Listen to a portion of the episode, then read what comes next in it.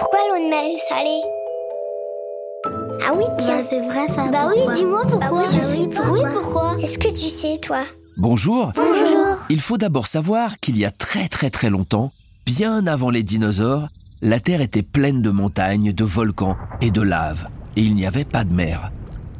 Tous ces volcans en activité ont rejeté des gaz et de la vapeur d'eau. Lorsque la Terre s'est refroidie, les vapeurs d'eau se sont alors transformées en liquide et ont créé des pluies torrentielles, de très très très fortes pluies pendant très très longtemps. Ces grosses pluies sont tombées sur les roches, les montagnes et les volcans et ont coulé et ruisselé pour former la mer et les océans.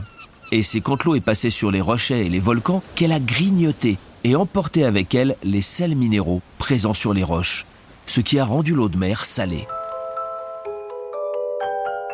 Et voilà, tu sais maintenant pourquoi l'eau de mer est salée.